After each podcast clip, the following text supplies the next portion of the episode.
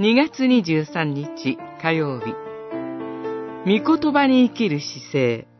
絵面記8章。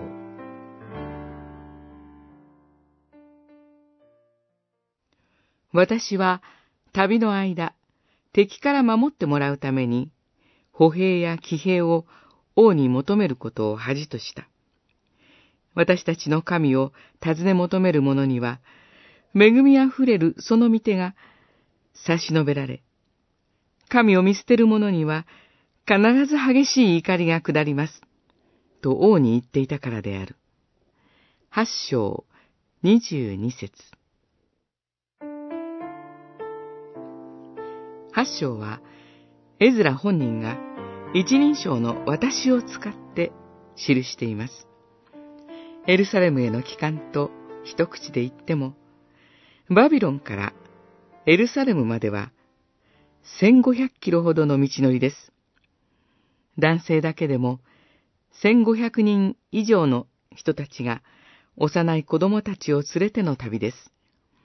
エズラが旅の無事を願って幼い子らのため、また持ち物のために祈ることにしたのは、決して形式的な儀式ではありません。断食をしてまで祈る真剣さです。こうまでして祈るのには理由がありました。エズラは神の言葉に信頼し、神の言葉に生きようとしていたからです。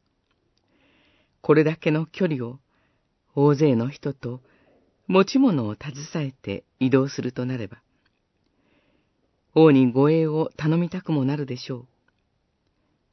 しかし、エズラにはそれができませんでした。日頃から神への信頼を説いていたからです。エズラにとって事実、神は信頼に足るお方です。聖書がそう語る通りに、エズラは信じていました。神を差し置いて、他の者に信頼を寄せることは、神の言葉に生きる姿勢と矛盾しています。神に信頼して、御言葉に生きること、その真剣さをこの記事から教えられます。